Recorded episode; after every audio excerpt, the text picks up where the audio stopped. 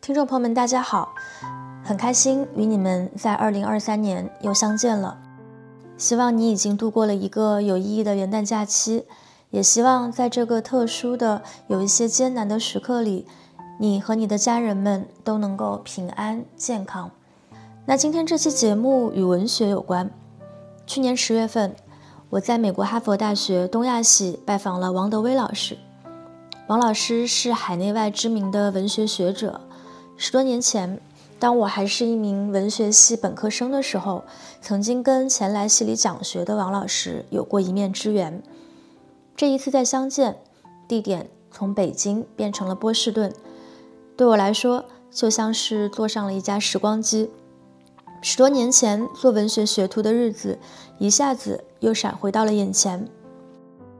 离开大学之后，我其实也离开了文学。我现在所事之业也与文学几乎没有关系，但不时的，当我回过头去看，却常常会发现，仍然是文学给人慰藉，赐人想象。跟王老师长聊近三小时，从李安聊到张爱玲，从鲁迅聊到沈从文，从历史聊到当下，聊到文学与政治，抒情与革命，世界性与中国性。以及下沉年代里，人们该如何自处？聊完，仿佛是做了一场 therapy。近来那些无处安放的对时代与对个人的焦虑和苍凉，都被文学暂时的给拖住了。我们的谈话就从王老师新近编撰的《哈佛新编中国现代文学史》一书开始。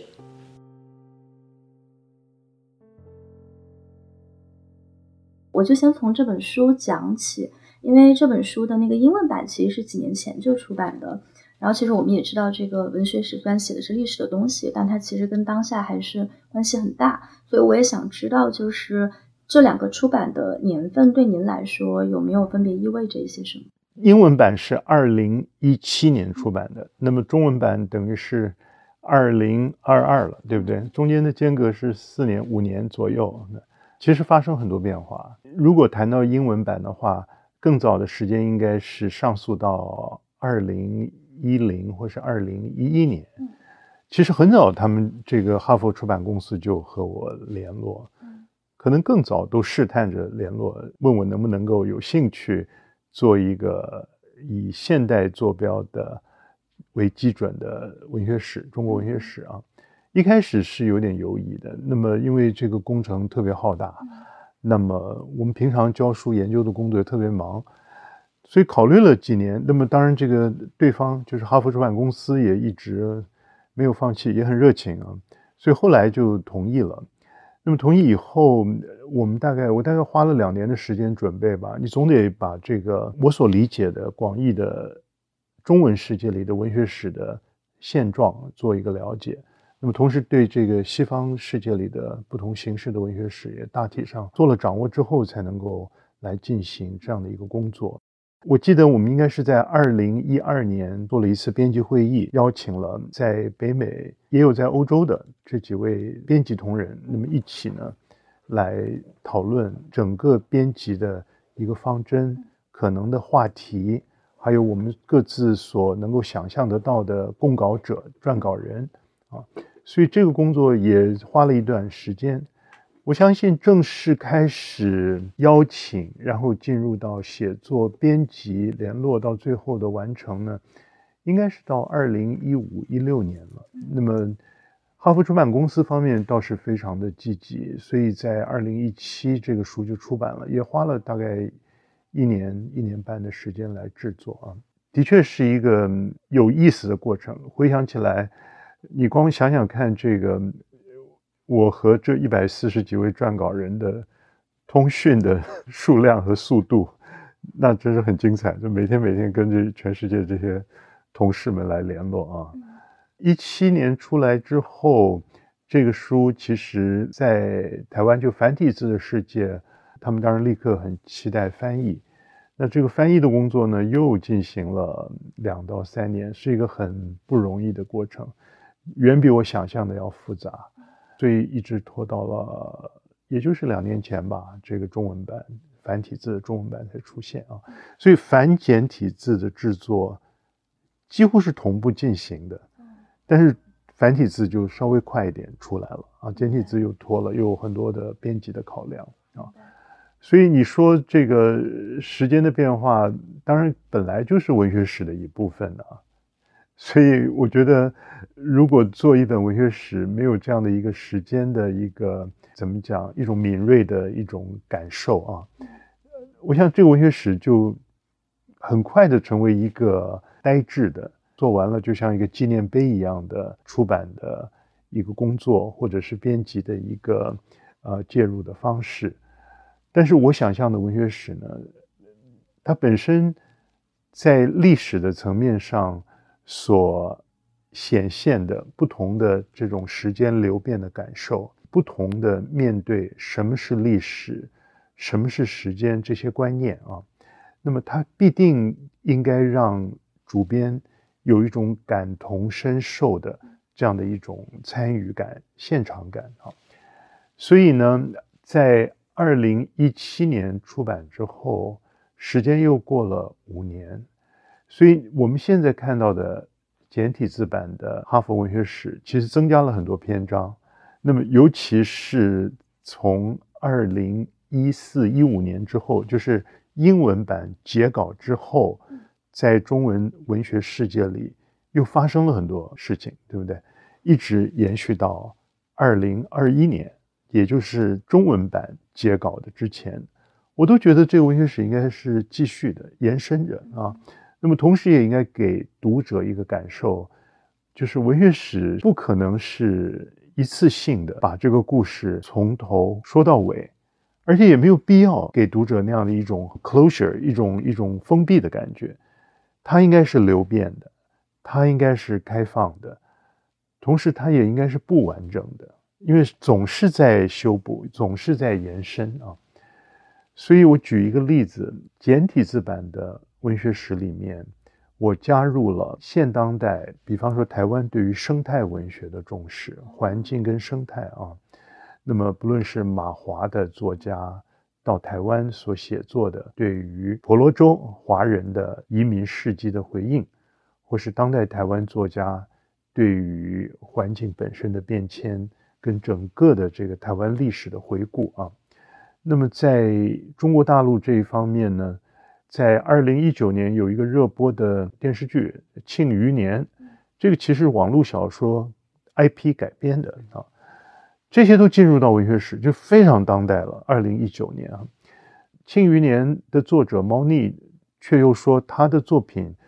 不只是一个在网络世界的一个成功的行销的案例啊，是一个我们所谓的 IP 的一个非常好的一个例子。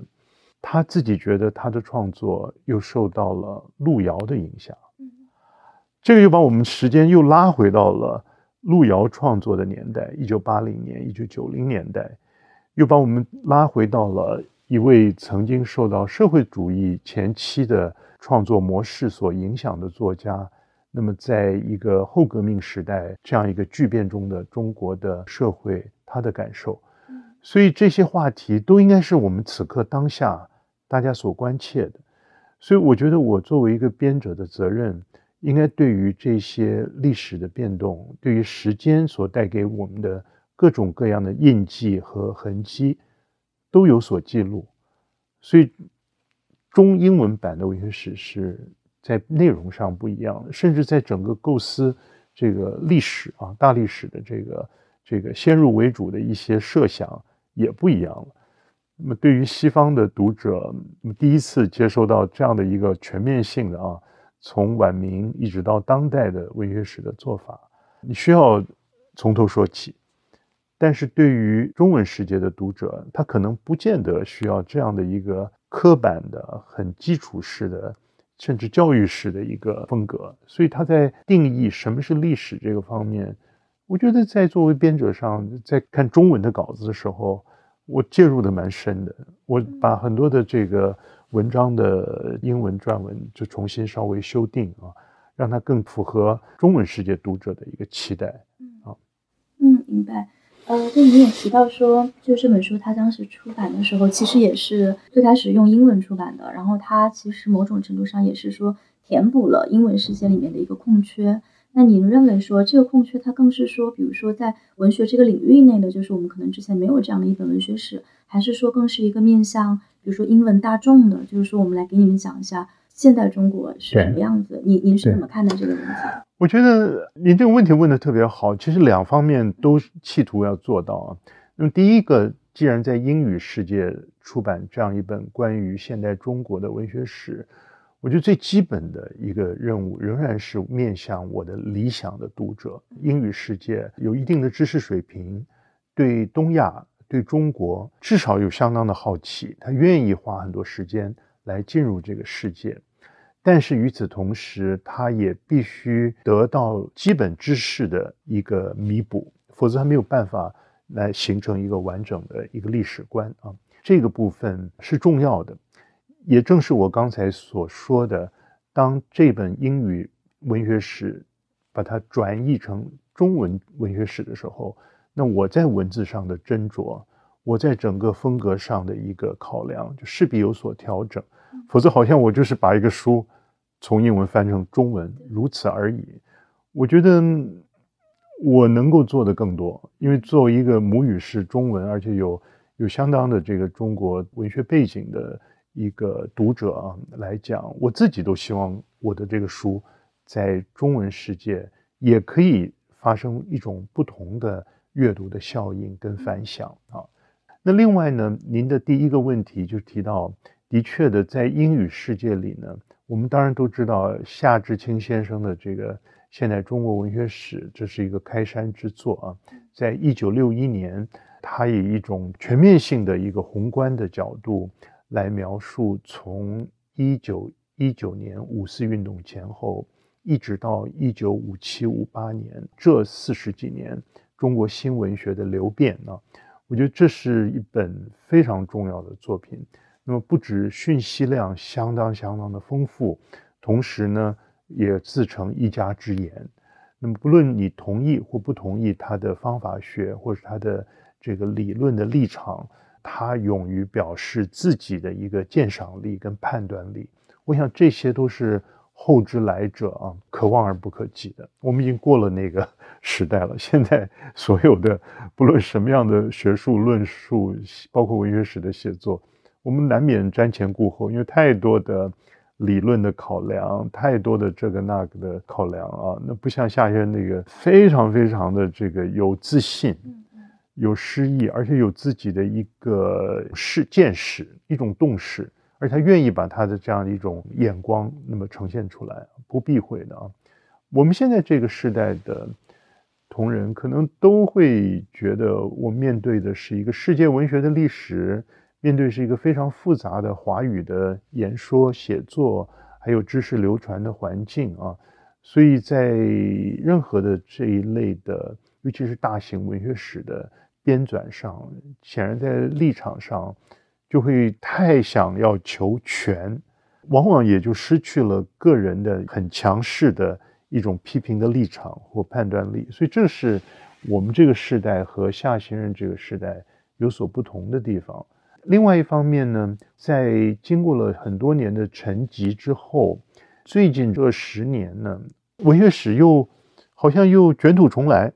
所以我所做的这本文学史，当然可以说是一个最全面的啊，就是在英语世界里面，就是希望包罗了各种样的文类、各种各样的时期、不同的论述、不同的历史跟政治的视野或视景。在此之前。也有一些以 handbook，就是一些规模稍微小一点，但是也期望做到全面性的有文学史视野或企图的书籍出版。所以最近这十年是蛮蛮有意思的啊。我觉得到了一个时间点，也许是因为最直白的，当然从这个区域地理或是政治地理的考量的，就是这个中国的崛起，它势必引起了西方。广义知识界的兴趣，那么愿意从方方面面来看待这样一个文明，它在最近的这一百年文学的成就，还有其他方面的成就啊。但另外一方面呢，也可以说明，就是在我们这个学院的范围之内，也有更多的同事愿意不辞辛劳的提供这一类的有知识性，但同时也有工具性的这类参考书籍的编纂，非常耗时耗力啊。所以我觉得我的这本书呢，可能要放在一个稍微大一点的框架里。就同时代有三四本类似的，不论是用什么样的名目编出来的，那么都有一个好像重新来看待二十世纪文学流变的这样一个心意啊，所以这点是我愿意提出来，也同时向我的同事表示敬意啊。那么第三点呢，就说到这一本文学史，哈佛文学史呢。我刚才说过了，的确规模是最大的。我相信，真是耗尽了我所有的在学界的所认知的各种各样的关系啊。同时，我也希望这本文学史不要，虽然是以英语作为主要的媒介，但是我所邀请的同事是有世界观或世界格局的，不少欧洲的学者参与这个文学史的写作。在亚洲呢，也有日本的学者啊。那么在华语世界呢，有来自于南洋的学者，来自于香港，来自于中国大陆的，来自台湾的学者。所以整个感觉上的确是希望做到一个至少是学院之内的众声喧哗的这样的一种现象。就不同的学者、不同的声音、不同的方法学，甚至不同的史观。但是呢，他们都愿意暂时放下某一些的先入为主的想法，那么来配合我一起来打造这样一个文学史。所以这是一个难得的世界不同学院研究领域现代中国研究方面的同行，大家一起来参与，在人数上是空前的，而且在内容的设计上呢，我也很有意的重新提醒大家，文学它的定义。不必只是我们在我们求学过程里所了解的文学，那么那是一个制式的学科式的一个定义，而且这个文学的定义呢，它其实是二十世纪以来的一个发明。在二十世纪以前，至少在中国的文化的脉络里，我们所理解的文学不必仅限于。以西方的文类作为标准，小说、诗歌、戏曲，对不对？散文其实非常西式的、西化的这样一个文类，语言是白话文，对不对？那么这是我们所熟悉的一个文学的尺度，或者是一个所谓的建制。我有意打破这个范畴，一方面当然因应着文学本身的学科的内容的改变、研究方法的改变，还有研究的一些技术方层面的改变。包括最近的二三十年，我们没有电脑，我们还能够做研究吗？我们没有知识库，没有数据库，没有 database，我们还能做研究吗？等等等等，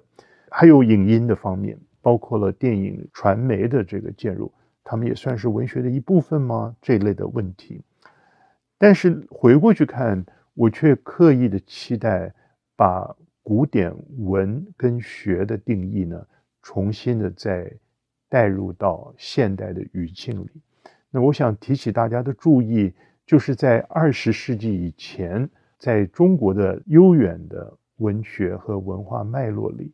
那个文所代表的意义是什么？那个文学所曾经召唤出来的各种不同的活动啊，各种不同的写作的方式，甚至生活生命的一些视野啊，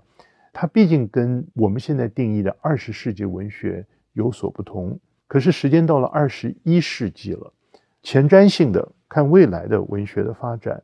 我认为我们不必局限在二十世纪的框架里，而可以把这个所谓的古今、中西还有雅俗这些界限呢打开，重新的来探讨一个更多彩多姿的文学的领域和定义啊。那么这方面做法呢，当然有一些实验性，所以过跟不及之间呢。我想读者一定有自己的判断。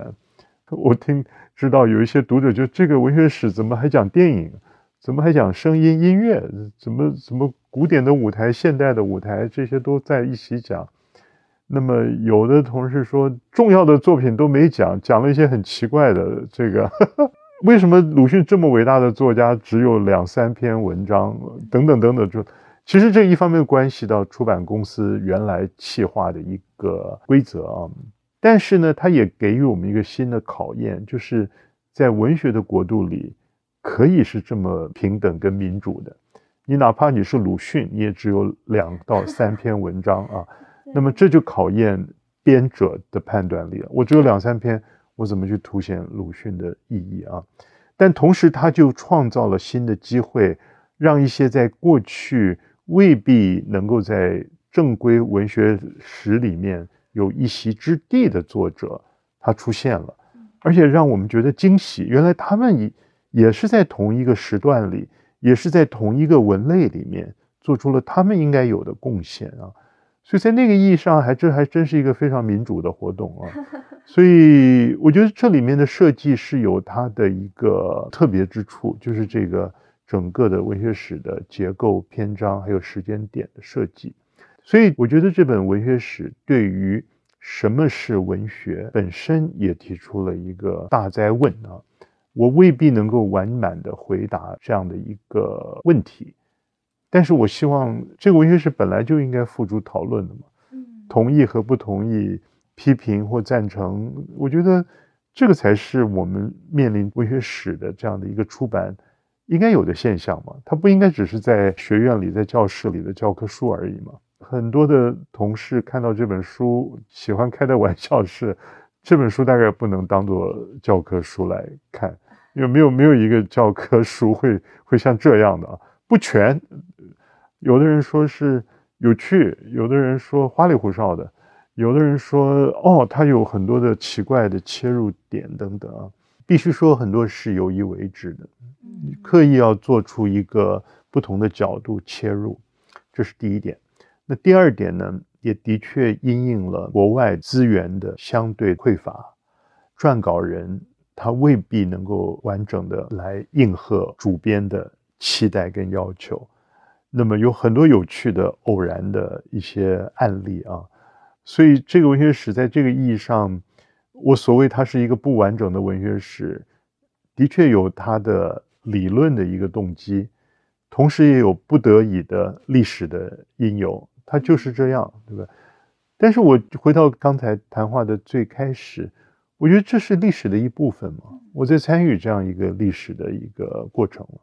嗯，刚才您提到，就是说现在其实很多这种。题材可能过去并不被认为是文学的，现在其实它就是文学。像前几年那个 Bob Dylan 拿了那个诺贝尔文学奖，那个当然争议很多，但是我觉得它确实是说明了现在是有这样的一种情绪，或者说这样的一种需求，就是大家觉得文学应该要可以有更丰富的一个想象。所以其实这个问题也想问问给您。刚才您也提到了一点，就是您觉得在编完这本书之后。呃，您作为一个就是其实研研究文学已经很多年的学者，您对于文学的意义，或者是文学是什么这个问题，有没有一些新的认识？哦，认识呃意义或认识啊，我倒不敢那么强势的来说，我从这个文学史，我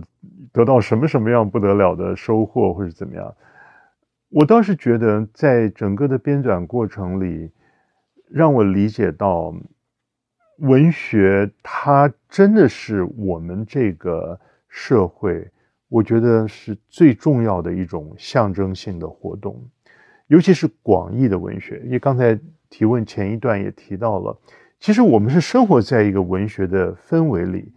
我们无时无刻其实都接触着，而且运用着文学的元素，但是我们不自觉，就好像把它排除，认为说。只有在课堂里，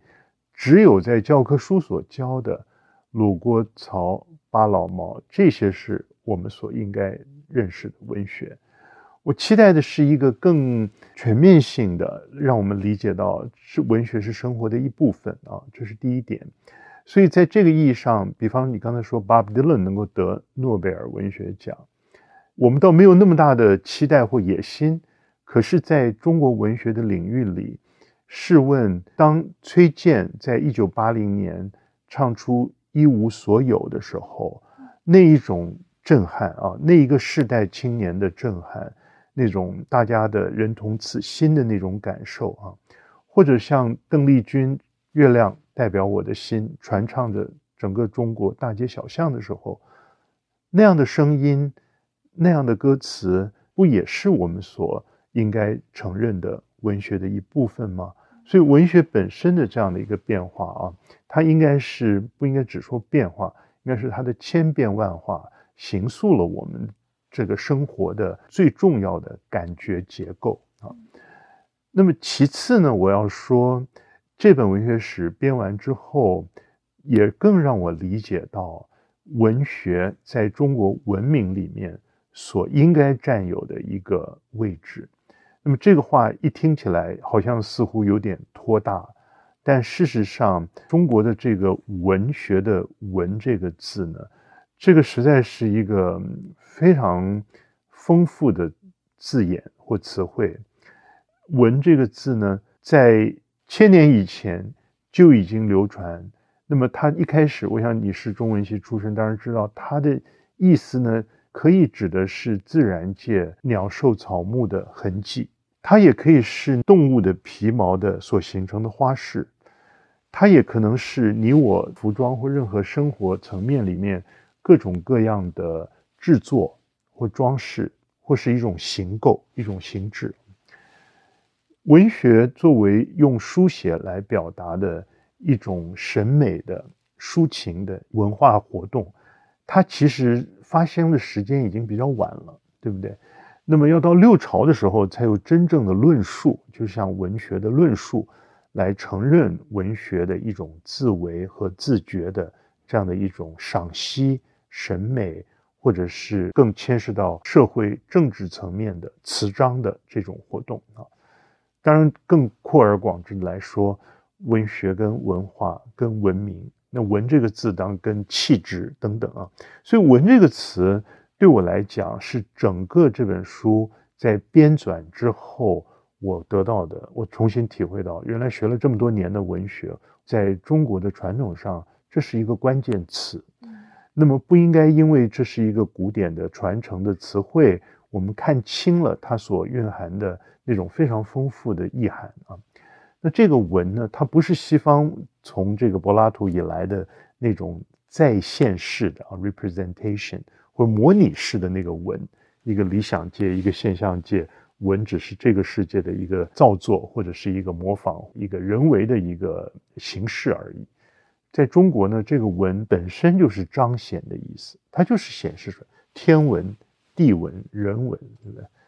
它其实也是隐藏。呃，问过是非等等，所以我觉得这个词汇重新的让我理解到文在中国的文明流动里面的重要性，也突然让我理解到为什么在清末到民国初年，梁启超会想象用诗歌、戏曲、小说来革命，这个文嫁接到革命，这个是一个。很惊人的一个陈述啊！但是你放在中国更广义的文脉里面，你去了解这个文的这个作用，更不用说我们下一个时代，鲁迅为什么他不想去念医科，他想做一个文学家？他显然在那个文或是文化或是文明或文学这样的一个一个现象或活动里面，那么看到了一些非常深刻而且充满了动能，不论是政治的动能，或者是。个人情感的动能或社会的相互的传播的这样一个动能，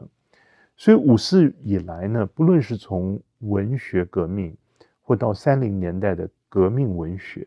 到四零年代的延安讲话，到五零年代的各种各样的运动，或者到六零年代的文化大革命，这个“文”这个字，它为什么一直扮演着一个这样的一个关键性的角色呢？它不应该只是课堂里那几个教科书所介绍的所谓的名家选文，或者是一些简单的教条式的一些学习的方法或是主题而已。所以这个书编完之后，我觉得我更有自信的来说明，中国文学即使是现代文学，仍然延续了一个非常大的一个文明内蕴的想象世界的方式。甚至你可以更扩大，它就是一个观念史的一个关键词。所以我对这个观点呢，后来也在不同的场合用不同的表达的方式来陈述。我也在比较文学系教书，我觉得我和我在不同的这个国家文学的同事在对话的时候，我可以更清楚的用我的立场来说明为什么文学是重要的啊。嗯，讲到说您在这个比较文学系的教学，以及可能跟来自世界其他语言文学的这些同事的对话的时候，您会觉得？就中国文学，特别中国二十世纪文学，它它比较突出的特点是什么？刚才你也提到，就是说我们可能现在很难想象，说我们的流行音乐的歌手有一天可能会拿诺贝尔奖。但其实明天就是诺贝尔文学奖它会揭晓的日子，正好在我们今天聊天的这个第二天，也也也是很巧。但是我想知道的就是说，如果把中国文学就放到这个世界的这个舞台上，特别是二十世纪文学，它可以为世界去提供一些什么样的想象和什么样的经验？我觉得，我先从教学的经验来讲啊，尤其是您刚才问的很精准，就是问在比较文学系的立场，就现代文学啊，它在等于是在十九世纪末二十世纪初，中国或中国文学进入到了世界或世界文学的舞台上，它其实真的是在一个不断的流转甚至竞争的一个层次上啊，那么互相来比较长短或高下。那么过去不可讳言的，我们现在尤其我所熟悉的西方学院，它绝对是由欧美文学、欧洲文学所主导的啊。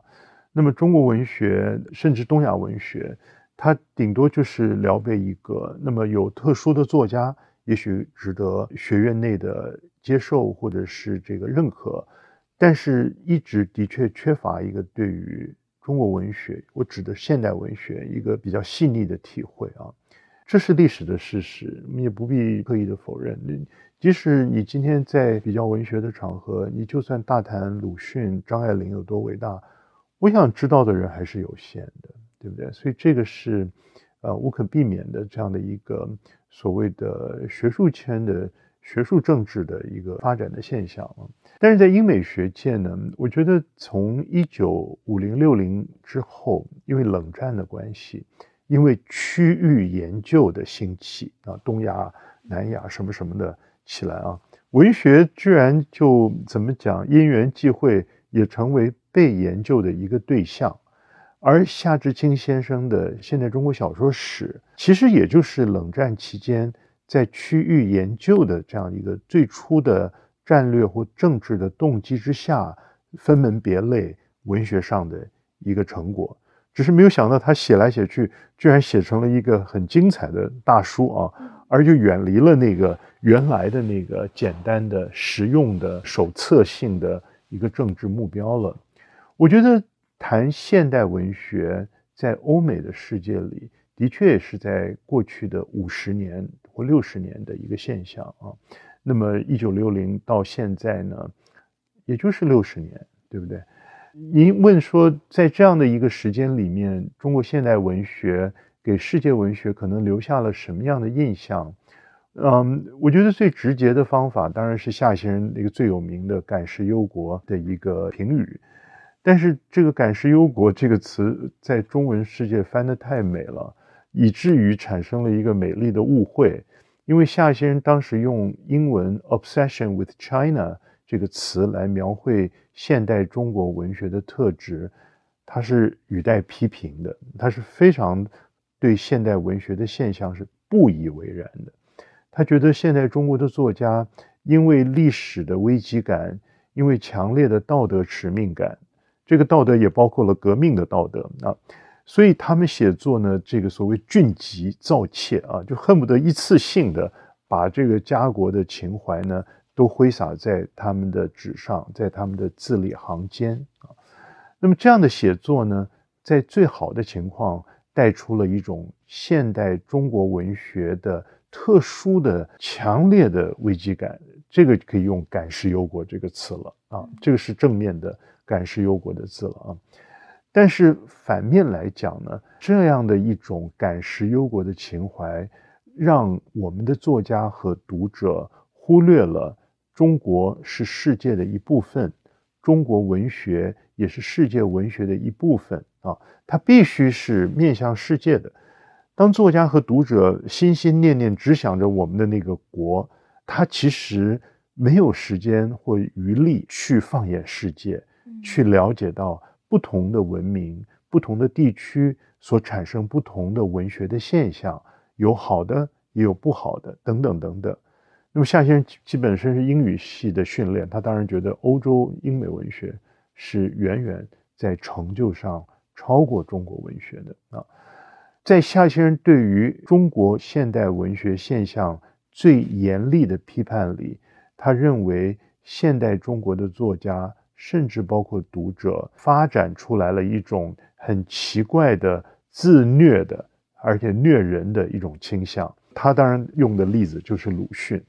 把中国的过去的五千年传统说成了是人吃人的礼教，那那么把中国的一切的。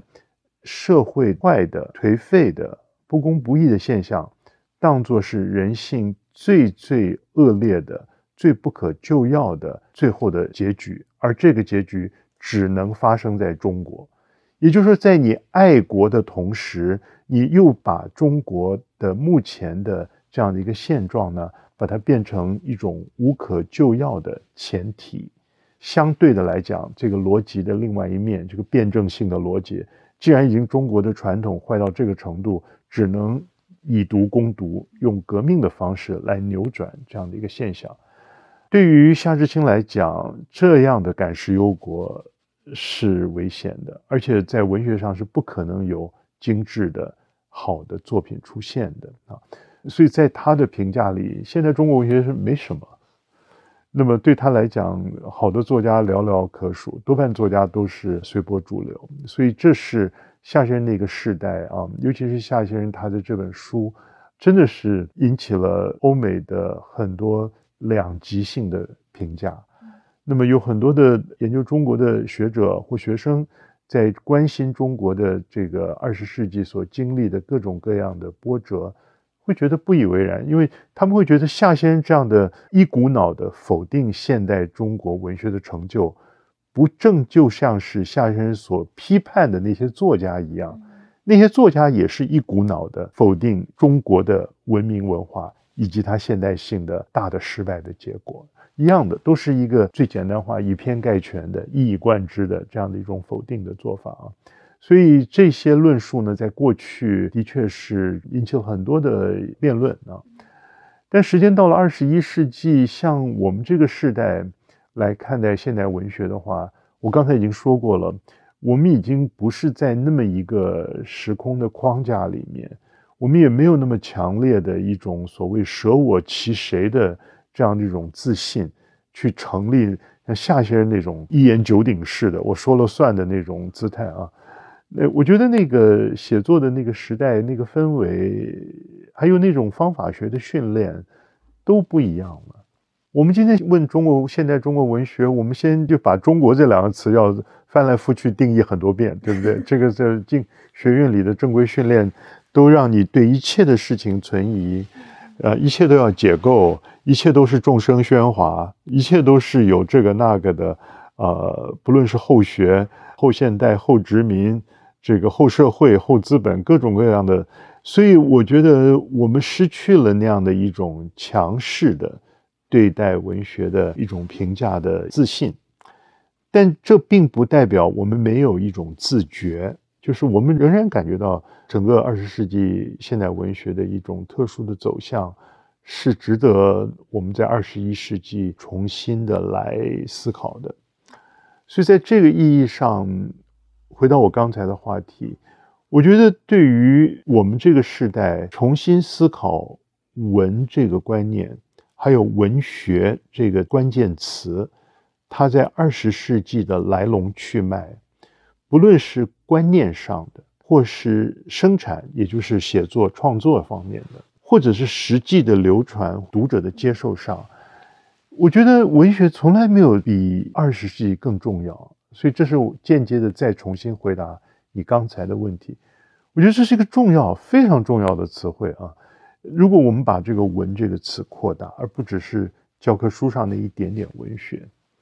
那从这个意义上，我同时也发觉文它的古典和现代之间的像是相互的对应对话性啊。我们可以说，这种对话是一种文跟历史之间的一个相互的一种不断的交互，所以文史之间的对话，我觉得是非常非常重要的。但是另外一方面，文和政，政治的政，文和政之间的这个作用，那么不仅是观念上的、意识形态上的，同时也基本是生活生产面的。我们不断的很有意识的想把这个文带入到我们对于事物的判断，我们对于各种现象的主导，不论是隐蔽式的把这个文带入到实际政治的操练里面。让它变得更无伤大雅，但实际你在遂行政治的目的，或者是传统的儒家式的教化式的，或者是延安式这种专政的强加于民的这种宣传式的，我都觉得这些方方面面是复杂的。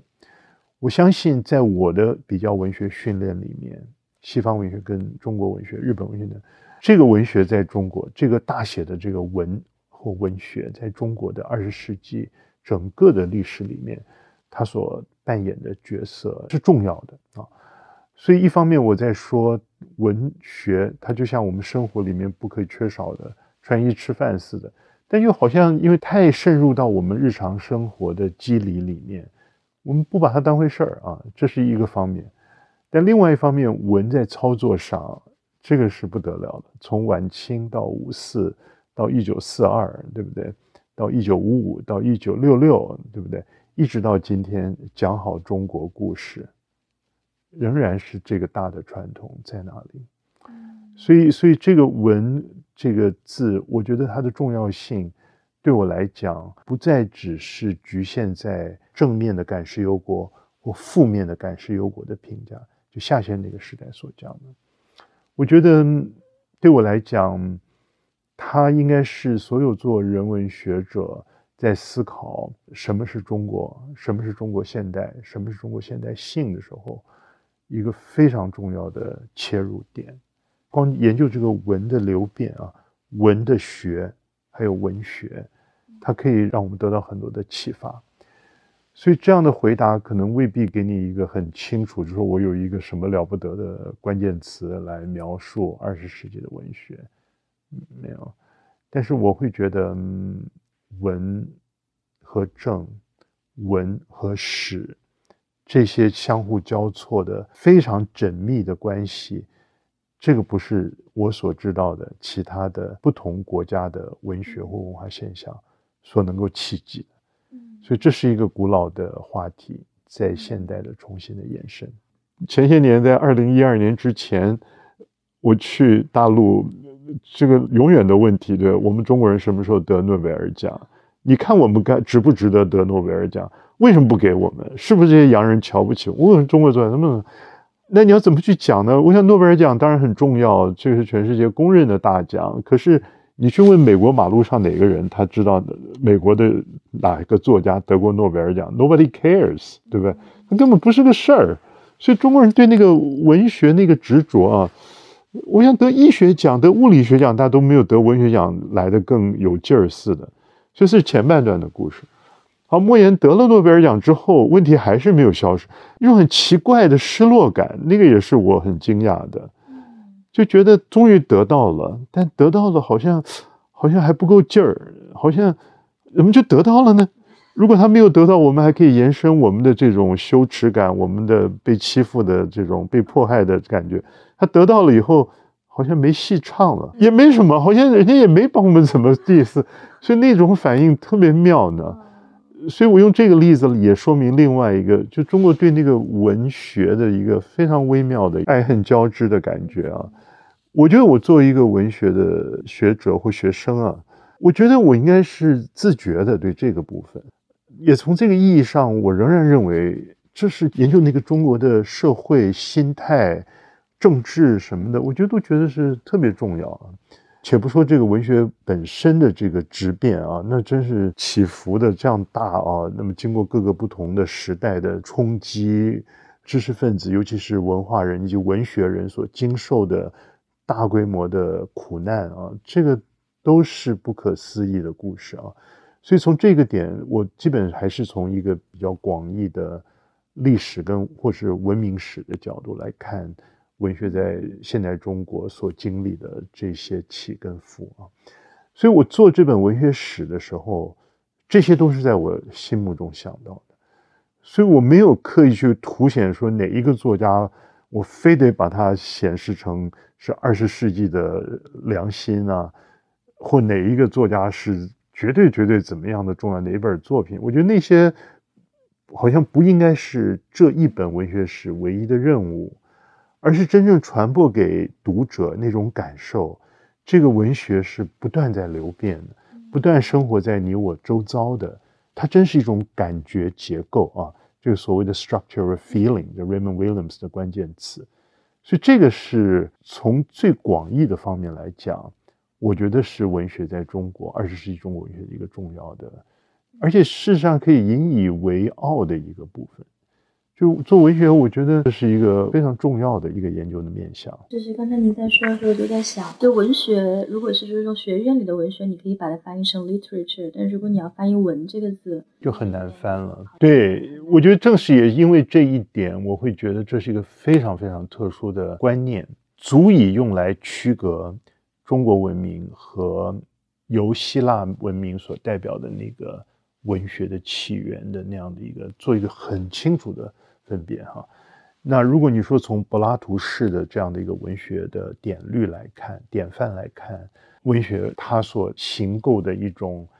具象的再现的一种制作，尤其是诗学作为一种制作来讲，中国所强调的文学那种成于中、形于外了。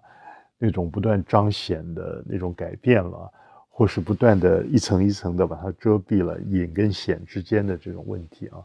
我都觉得是极有意义的话题。所以现在教比较文学方面的课程，当然就会特别在意，就觉得说我虽然在一个西方学院的训练里完成我的文学训练，可是到了这个点，我应该有足够的自信来告诉我的同事跟学生。这个中国文学是一个很特别的一个现象啊。嗯，这个确实说的我很有感触，因为像平时我其实写的很多的报道，如果你要写的就是不是做中国官方那种报道的话，你还是很受西方这种范式的一个一个影响的。那你要怎么样找到自己的这种主体性？我觉得是一个非常难的事儿。我觉得在中文的传统里面，这个传统是在哪里？报道文学。其实，在我的那个文学史里都收了，就是各种各样。我我把矛盾介绍矛盾的时候，我没有用那个所谓的他那个经典十或者是子夜什么的，我反而用了那个中国的一日，对不对？这是第一次中国这么大型的报道文学式的一种呈现啊。所以，这个文类的分散性、实用的或有审美的功能的文学，书信、日记、情书啊。绝命书、林觉民与妻诀诀别书等等等等啊，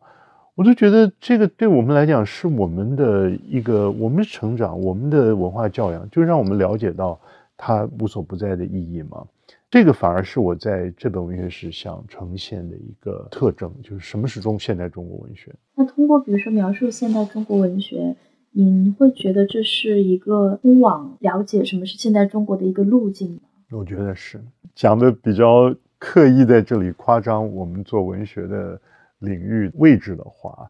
我觉得做经济史的、做社会史的，尤其做政治史的同行们，在西方学院里面，你们如果对中国文学没有一些基本的理解，或对中国的文化，什么是中国文化，多看看中国小说，多读点中国诗歌吧，对不对？又不是古典的，现代的，你你得对这个领域有所理解。我相信他们对于。各自专业里面的发现或是理论的一些建构会更圆融啊，更细致一些，所以我会觉得在这个方面，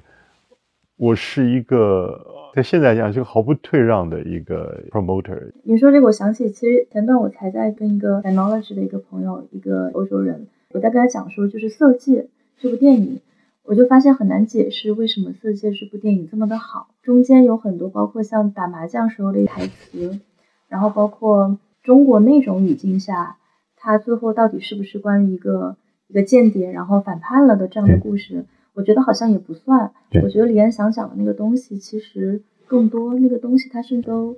很超出中国就很习惯的那种我要家国大义这样的一个一个框架。它有很强的，比如说一个女性的视角，它也有一个非常强的这种普世的视角。所以，我也是在那个点上，我就感觉到说，即使是对一个对中国的经济政治有非常了解的这个西方人，有很多这种文化上的东西。你是很难去，就很难去翻译，很难去是的，是的。所以，我我也我也很想知道，您对于比如说像李安这样的创作，李安的创作，我想我们收了李安一篇文章，对不对？我有我们有一篇文章就是讲这个李安的改变，在改变，他的不断的变嘛。那很多人都说李安这个《色戒》，但是所有张爱玲作品改编最成功的那原因，恰恰因为李安放了自己的感情，他的个人的一种。对于谁是张爱玲，为什么张爱玲这样写，他个人的一种很主观的诠释啊。我觉得你刚才讲到一个非常重要的现象，比方说我们在教色戒，我们大家在课堂上一定说这个代表什么，那个代表什么，等等等等啊，这是一个标准的文学式的解析的做法。但你刚才刚讲到了，其实那个色戒它的精致的地方，就在于一切很多。不言之中的那种感觉，你如果是在一个中国人文领域里，你会明白的，但你不会说出来的。然后李安把这样的这样的一个人情世故，又发生在一个国难家仇的这样的一个历史危机时刻，一个时刻，他逼着你去做决定的时候，而很多的决定又是没有办法说清楚的时候，这个牵涉到中国的审美，就是他那个电影的那种模糊性，那种游移性。那种，我用一句这个文心雕龙以这个传统的这个文学批评用词，引辟连类啊，引是引用的引，辟是譬喻的譬，联是联想的联，类是类别的类，全部都串联的，不断的这个延伸，你各种各样的，然后你看那个电影，你就会说，哦，我懂了，我明白了。张爱玲的话，这个因为了解，所以慈悲；因为明白，所以慈悲，对不对？我觉得李安是抓住那个重点，他并没有运用西方的所谓的文学的美学或电影的美学来诠释一个人物的忠或奸，或是背叛或效忠等等啊。所以那个电影其实是非常中国式的啊，它本身是一个文学的再创作啊。后来当然李安我请他来了，他也谈到这个电影创作过程的痛苦，他说这个大概是他所有创作里最最痛苦的。他觉得他被张爱玲的世界也拉到那个黑暗的深渊里，他自己都要出不来了啊！所以这种创作，我觉得他需要有某一种的文字以及印象啊，把它再重新的反映出来，来作为一种平衡。我只是说，张爱玲的世界太黑暗了，对吧？太 cynical，太绝望了。但李安希望用一种摄影的美学。或者是编剧的这样的一种重新的制作、重新的理解，稍微把那个头绪再重新组织出来啊，所以它恰到好处。所以《色戒》是一个精彩的电影啊，就像你说的，它的好好像说不说不尽或说不出来，对不对？它又和西方的类似的类型电影不又不太一样，它有一个特殊的一种情韵啊。我后来邀了这位，他是一个美国的电影学者。他就写了一个很妙的文章，讲这个李安的不断改变、改变、改变、改变。当然，他是从电影美学的角度来看。那我用传统诗学的角度来看，隐辟连累，这是古老中国的这个诗学里面的。从这个借此喻笔，从这个又看到那个，它连在一块儿啊。最后这个当然电影的题名“色”跟“戒”这两个字，那太丰富了啊。所以这是一个好的改变的例子。所以让我感觉说，像您刚才讲的，虽然我们现在在讲文学，它是一个学科，然后有一些方法可以去切入，但是仍然有大量的这种是跟文、跟你的这种生活的感受相关的东西是没有被描述出来的。是的，我觉得那个文明本身的那种深厚啊，那么它真的是一个我们生活在这里，所以我就常常会讲，这是文学的嘛，就是这个环境里面。我们各种进退的礼仪礼法，这个都是它的一部分。它它显示出来一种一种形制啊。那中国人讲这个礼等等，它是这个文的一部分了。所以文用英文来讲，它一个恰当的翻译词是没有什么特别恰当翻译翻译，它用 manifestation 就是彰显啊。在这里面，我觉得除了鲁迅，当然代表某一种现代文学的一个特殊的极端，另外一个极端可能是沈从文啊，他对于文学的理解，那种相对鲁迅的刚烈啊，他的那种柔软，他的那种永远在隐喻式中的那种游离啊，那种抒情性啊，代表另外一种极端啊。所以我觉得这两位是我心目中现代中国文学最伟大的创造者啊！自己当然是研究沈从文，但我有义务来 来这个站在沈从文的立场来强调他的重要性。所以我觉得回顾二十世纪文学的发展，我觉得还是有很多可以说的。那么我所选择的一个切入点可能比较特别，我就刻意要把这个“文”这个字重新再放大。让大家理解，在二十世纪以前的这样的一个传统，可能跨了这个世纪，到了二十一世纪，又重新为我们所看见、所理解啊、所感受到啊。所以从那个观点来讲，我觉得互联网是重要的，那它应该是文的一部分呢，对不对？虽然我我自己没有办法去读这个网络小说什么的，但是这不就像清末民初的时候？当这个印刷变成了一种新的传播的技术的时候，也曾经有一个阶段的一群未道之士，觉得这小说什么东西是太可怕了，每一个月、每一周就出现在报章期刊上，对不对？印刷了都是会淫会道的东西，这简直是完全不入流的，对不对？但梁启超、鲁迅却看到了小说的重要性，跟小说的政治性等等等等。所以到了二十一世纪，我觉得网络这个问题。哪怕我们是多么的外行，可是你不能不承认，我们已经生活在其中啊。那么文学的制作哪里离得开呢？下游的这个生产技术工业，所以我们应该有这样的一个能量，有这样的一个勇气去面对这个机制本身的改变了啊。也许我们的学生，我们自己做不了，我们学生可能有不同的看法啊。所以这个地方，你可以看到我的想法，就是把这个文字。文的这个观念无限的把它延伸跟夸大了，如果不是扩大是夸大，那是我的策略。我觉得这个是它的中国性。嗯，明白。而且我觉得这种延伸，某种程度上，我觉得在今天来说又特别的必要。嗯，我的一个感受啊，就是即使只是说学院内部来看，我会感觉像我周围的一些年轻的还在做学术的朋友，大家做的方向其实特别的专。你要选一个特别特别专的一个题目，然后去。做一个特别特别端专的论文，然后在里面可能会发挂上五年、七年、八年，然后有时候就会感觉好像大家有点忘记了去思考一些更大的问题，可能也不能怪他们是忘记，因为学术训练它有这样的一个机制。但我觉得某种程度上，它其实就是在影响我们现在知识生产的一些机制。就是我做文学，我就非常的专，甚至很多人觉得文学，我原念中文系嘛，然后大家说你是不是天天在读小说？我说，首先我们也没有天天在读小说。其次就是，即使只是文学内部，你还有很多其他的形式。然后再往大了，我觉得现在就是很多的这种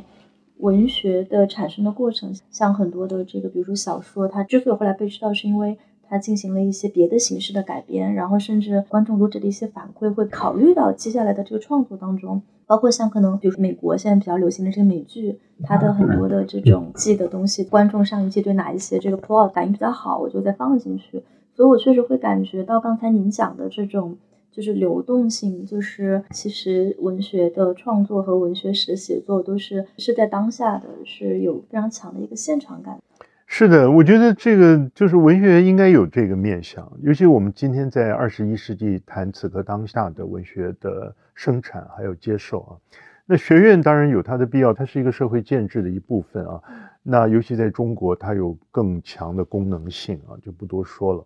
所以这个选材的局限啊，还有方法学上的某一种程度的自觉的一种，甚至讲明白了就自我设限，都有不得不得不然的理由。但是美国又何尝不然呢？我们一样的，就是我们这个游戏规则，是不是？我的学生在申请工作，你连包括那个推荐信怎么写，那个。那就是八股文嘛，对不对？所以这些是无可厚非。但是呢，整个的时代社会改变，如果仍然承认这个文学本身的意义啊，还有它的活力的话，尤其做现当代，你必须不断的自己问自己嘛，对不对？除了这些还有别的吗？那什么是现代性？什么是当代性？什么是当下此刻？所以这个又回到我们今天文学史那个最重要的：什么是文学史？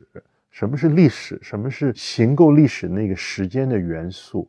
那么时间永远是往前的吗？那么历史是往后看的吗？历史是绕圈的吗？还是这个？还是历史是像天上的星球、星座一样，像星系坐标一样的呢？等等等等等等。我觉得这些问题都应该让我们在研究和教学或者是阅读时候有所感知啊。用比较俗的话来讲，我觉得应该是有乐在其中的一种反馈感哈。但是如果把它僵化成一个政策或教条的话，那另当别论。但是你也必须承认，文跟政之间的纠结本来就如此。对我，我其实还想听您聊一聊，就是关于那个抒情传统的事儿，因为。那个当然是你可能更早一些时候的作品，但因为我自己当时还在学文学的时候，我对那个印象是是特别深刻的。就是您讲到，在这个中国现代性的这个过程当中，除了像启蒙和革命这样两个论述之外，那抒情的这个论述其实也是非常重要的。那在当下来看，您会如何就是理解说？抒情在我们现在就是又稍微更晚近一点，在现在来看，它它在当下的这种重要性，为什么有必要去提到这样一个？这个真是说来话长啊！因为抒情这个词本身当然容易 引起疑义，因为我们现在用的词汇讲抒情，大概都是这个软语呢喃，是吧？无病呻吟，或者是小资讲什么东西很抒情，它一定是一个比较嗯形容词，但是。它比较偏向唯美的，对不对？比较偏向个人的、软的、女性化的等等等等啊。我当初提出抒情，最原始动机可能没有那么远，没有走那么远，可是的确是有对话性的意义。我必须是在了解了革命和启蒙在中国现代性所扮演的绝对重要性的前提之下。我才去谈抒情的重要性，所以这三者之间应该是互动联动的啊，不是突然这天我突然想去搞一点非常软性的东西去去讲讲什么抒情。我觉得在这个意义上，你也可以说是一种策略性的对话，因为人都到了海外了，对不对？我要做现代中国文学，我做革命传统吗？我绝对做不过我在中国大陆的同事的。我做启蒙传统吗，我可能也做不过，因为这个，这个人家都摆在那儿的那个重要的这些所谓的地标性的典范啊，还有不论是材料，不论是论述，它的绵密性，还有它本身所代表一种权威性，都是都在那儿。但唯其如此，我觉得从海外的立场，我提抒情，才有它真正的批评理论上的意义。我真是想批评理论，就是我就谈了这么多这个革命启蒙，怎么讲牺牲小我完成大我，就是在一个社会主义式的国家里面，大公无私，什么这个那个都是群体的这种讲法啊。那么抒情恰恰因为它是先入为主的，就给你那种印象是个人主体的情绪、感情、情感导向的、审美的，对不对？这些我觉得。他在那个意义上是绝对是被提出来这种对话的这样的一个立立场，但是我刚才我再强调一次，它有批评理论上的意义，也就是说，这个抒情传统的提出来应该是 critical lyricism，它是一个批判的抒情的立场啊，所以有它的政治意涵跟隐喻在里面。好，这是第一点。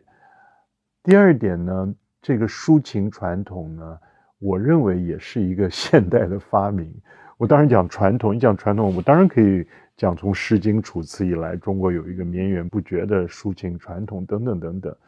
但是在现代来讲呢，那么尤其是从海外的立场，抒情传统的建构呢，是来自于陈世香先生，有美国的 U C Berkeley 陈世香，他他原来是北大的，他是英语系的，一九四一年离开了中国，那么来到美国，四八年以后开始在伯克利教书啊，这是一个传统。那另外一个呢，高有功，那么一样的也是在海外的普林斯顿大学的教授啊，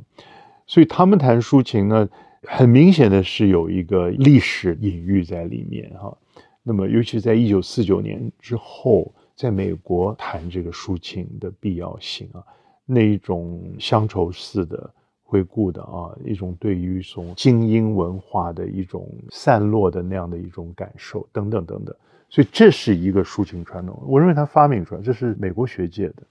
那另外还有一个欧洲传统，我在我书里都写过的啊，那当然就是普什克，这个 Pushak 啊，他是布拉格学派的汉学的领导者，他这个传统恰恰和美国的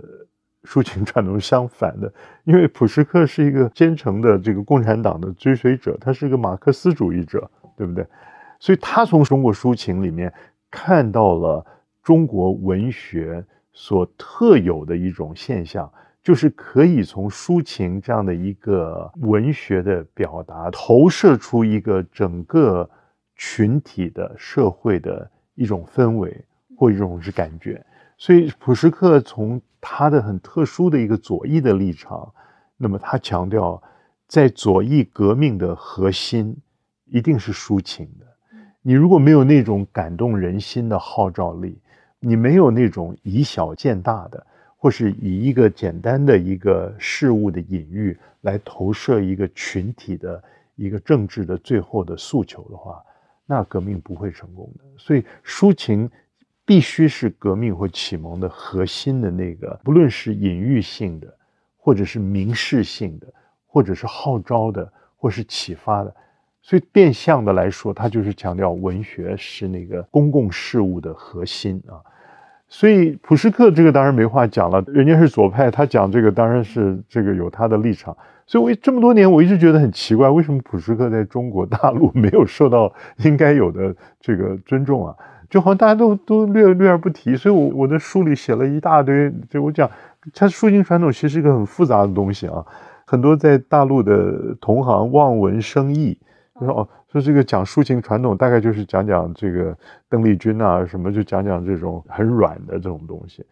我恰恰说，这个发奋以抒情，不是屈原给我们的最早的教训吗？这个抒情一开始就跟政治是挂钩的，它跟一开始就是有公共性的嘛，对不对？何况鲁迅，鲁迅也用了发奋抒情这个观念来讲他的摩罗诗力啊，等等等等啊。所以在那个意义上，我谈抒情传统其实是有一个批判的面向的，明示或暗示，我是觉得，我是觉得我们现在做的这个现代中国文学论述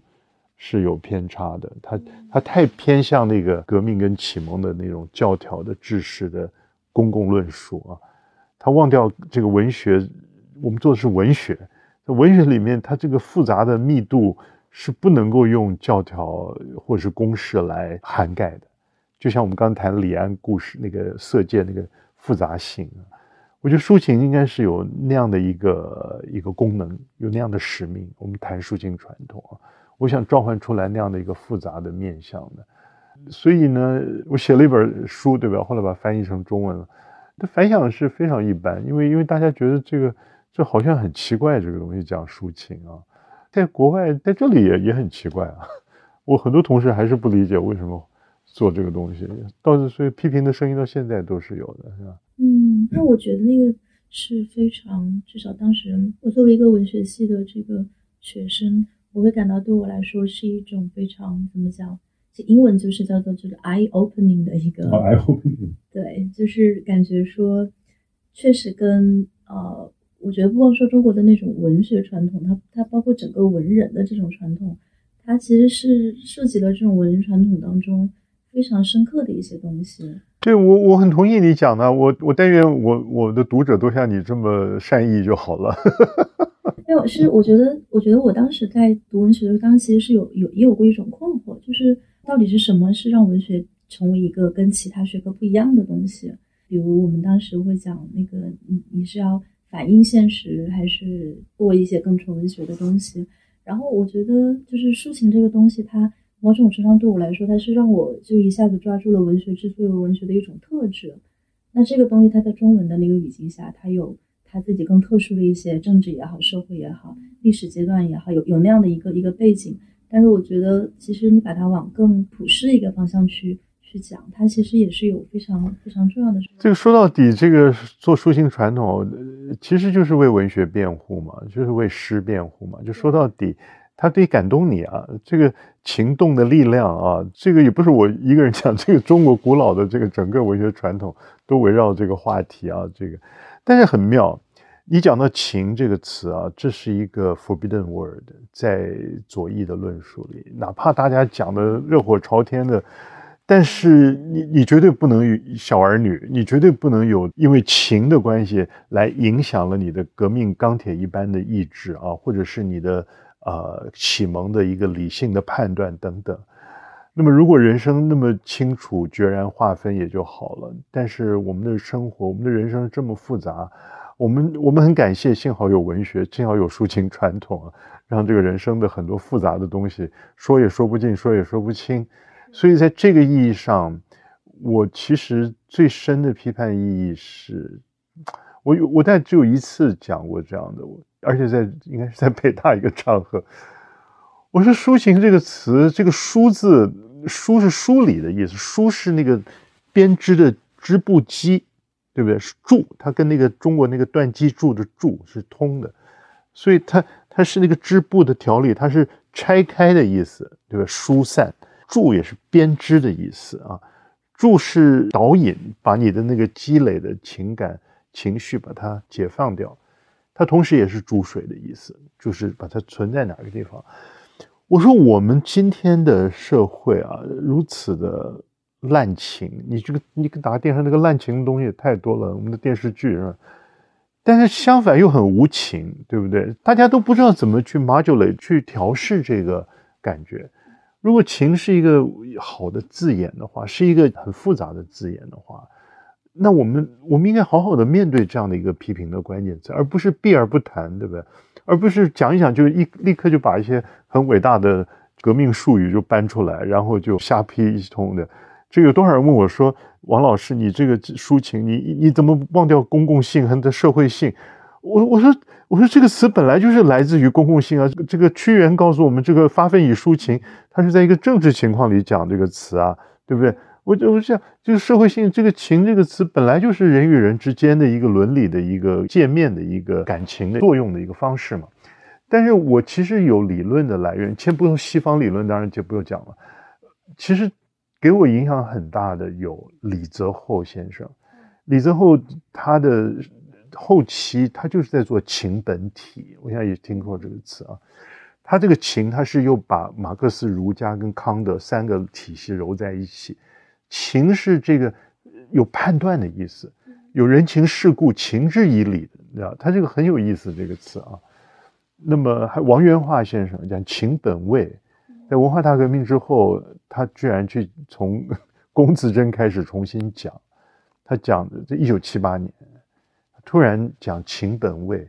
他显然是有针对性，他显然是对着一个历史的现象或者对一个历史的状态来讲这个情的问题嘛。当然还有一个最重要的，对影响对我很大，就是沈从文讲抽象的抒情啊，一九六一年，那这个文章从来没发表，他写了一半也没写完，就放在抽屉里。抽屉里的文学，过世之后才发表的。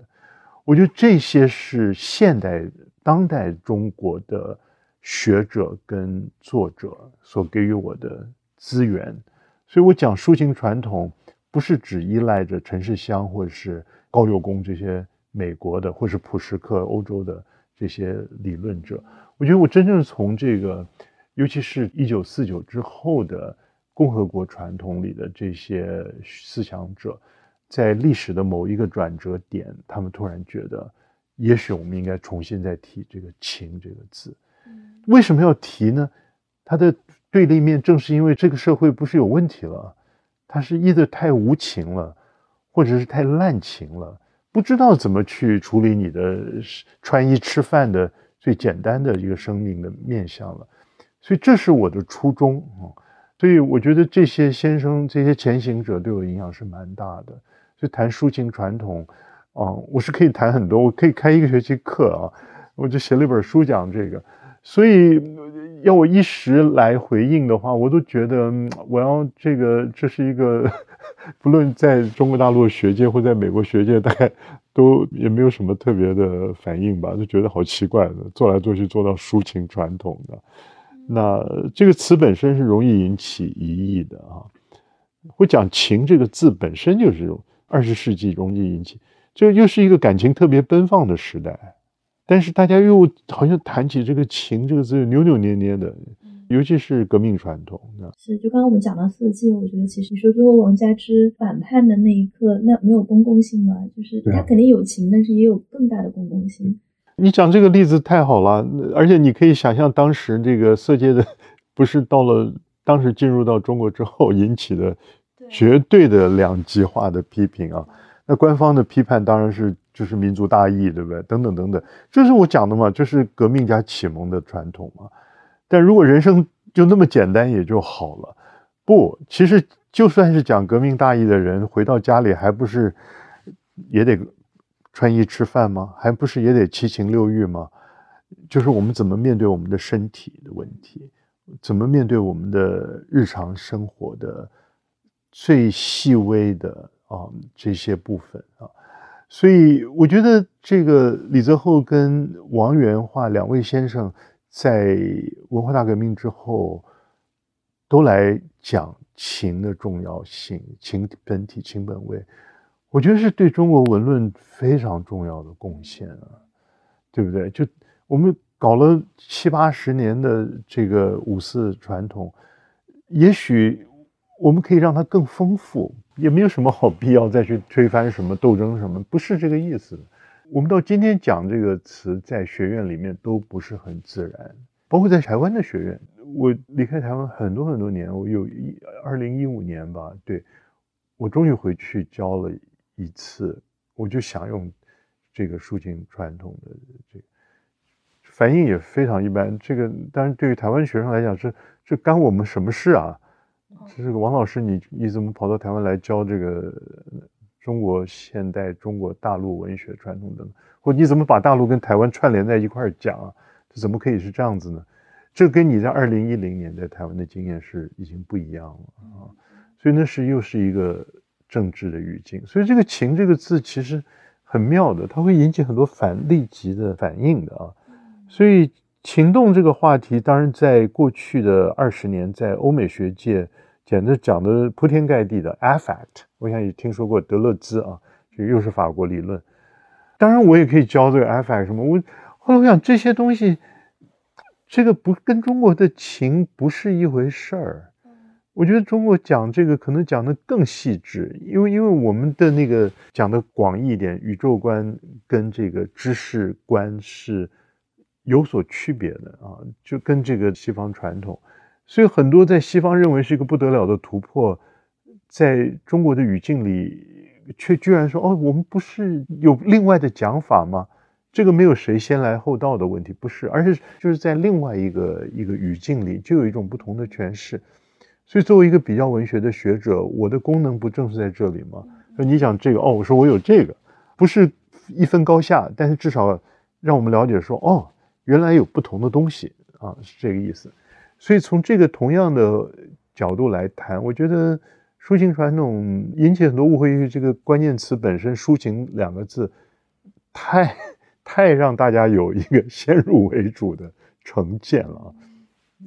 不晓得有没有换一个关键词会更好？我不觉得。我觉得我们这个政治文化就是不愿意去讲这种，因为讲了怕。怎么讲？让一个群体的代表的一个社会界面，好像就会变得柔软了，变得不刚强了，等等。这里当然也牵涉到性别政治，这里面这个阳性的、主观的、太阳的、光亮的、光芒的，等等等等。哈，是，我觉得就是性别这个，我想我有一个这个观察，就是因为我我自己平时有时候也会写一些散文、杂文，然后除了我自己的这个报道之外。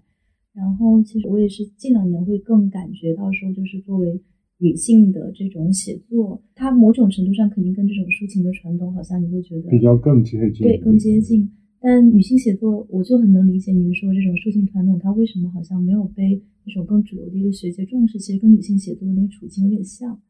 嗯，就大家好像会觉得，如果你是一个女性作家去写的话，感觉她那个标准好像一下子就就在那儿了。就平时是在这儿，然后一下就在那儿，然后我就可能期待你讲一些小情小爱的东西。但我倒觉得，其实，在这种，嗯，就是你把它讲成女性写作这个东西，它好像也也有一点局限。因为那什么是女性写作？女性作家写的就是女性写作了吗？好像也不是。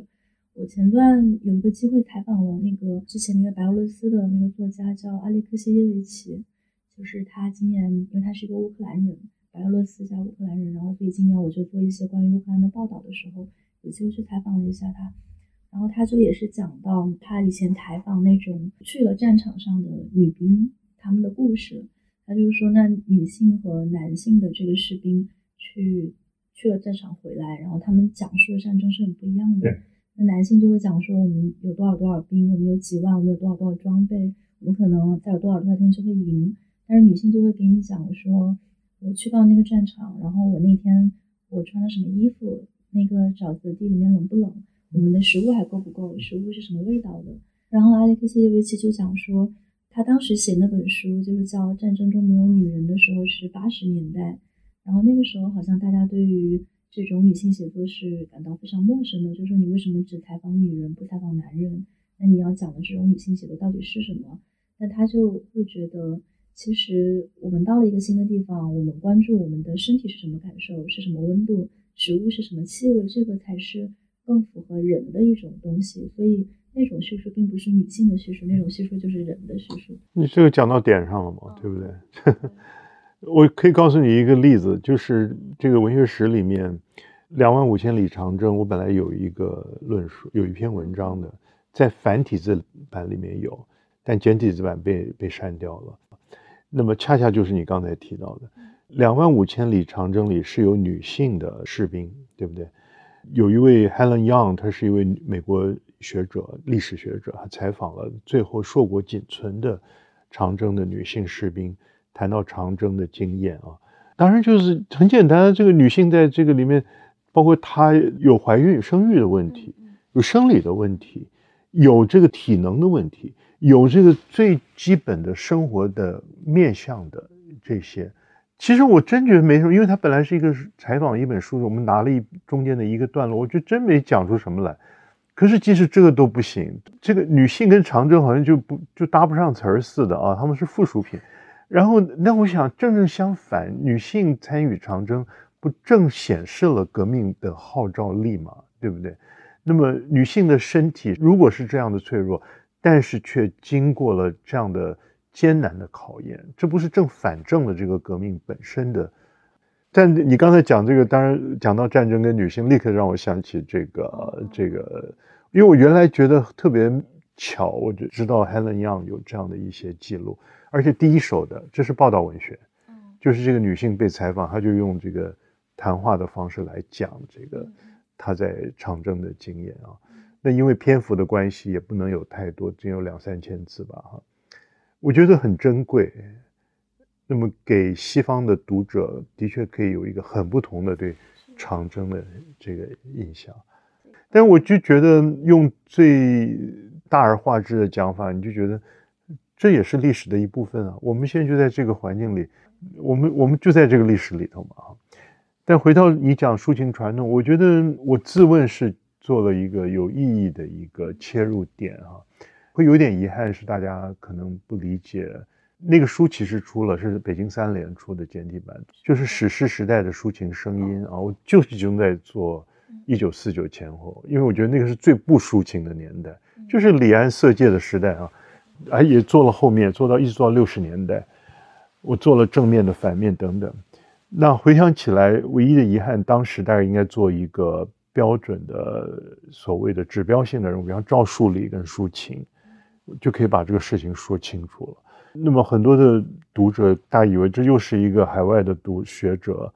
来用抒情来软化我们的革命身体等等啊，所以我觉得有点点可惜，因为我用的例子是何其芳。何其芳其实是一九四九之后的那个这个领衔的学界的人物，又是又是坚持忠诚的这个革命者，但他的前世当然是一个抒情的诗人啊，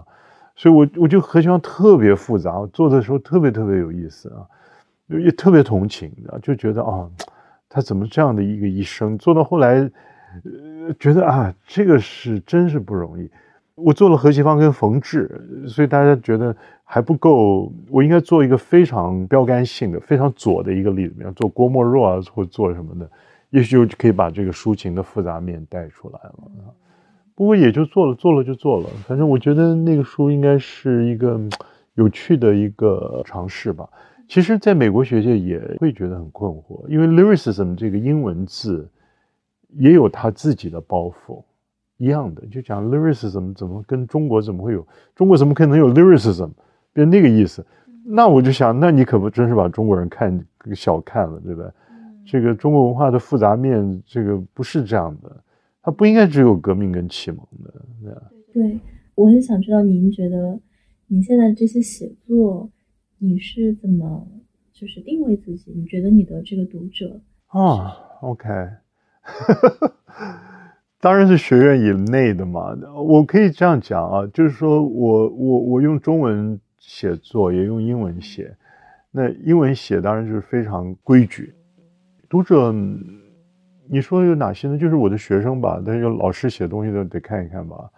所以是有限的。我真的觉得很多时候其实 说穿了，好像自问自答吧，为自己写。但是我在用中文写的时候，我的确有一系列的文字是面向一般读者的。我最近准备正要重新整理一下。也许你记得，我曾经在很多年以前出了一本。当代小说十九家的都忘了那个题目都忘了，我就好好的每一个作家写大概万把字这样累积起来。时间过去十多年了，我又写了大概将近三十篇，我就不断的写，因为我在台湾的麦田出版公司也经营了一个当代小说家系列，就每一个出版的出品的这个这个我都写一篇文章哈。那么这些作家有的来自于中国大陆，有来自于台湾，来自于新马，来自于欧美等等啊，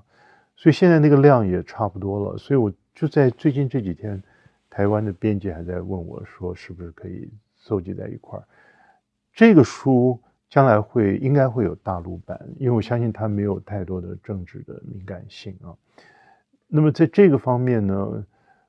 我基本面向就是我用浅显的文字。好的文字，就好好的讲这个事儿啊，那么来面向一般的对文学有兴趣的读者，但也有一些批评者觉得我老是说话太过分的温柔敦厚，这不知道是讽刺还是赞美啊，好像没有比较强势的批评跟介入。对我来讲，我们没有这样一个批评体制，就是不论是在台湾或者在中国大陆，没有一个像欧美那样的一个约定俗成的。书评的制度，嗯嗯，那么他基本要打你，或是要捧你，他他是在一个大家可以接受的一个一个一个言说领域里面，它变成一个一个好的一个循环。可是，在中国领域里，基本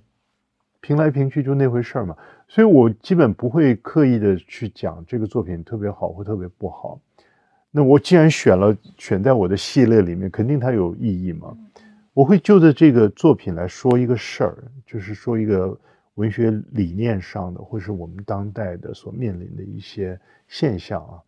就好好写这样的东西。所以那个的读者也许会相对多一点啊。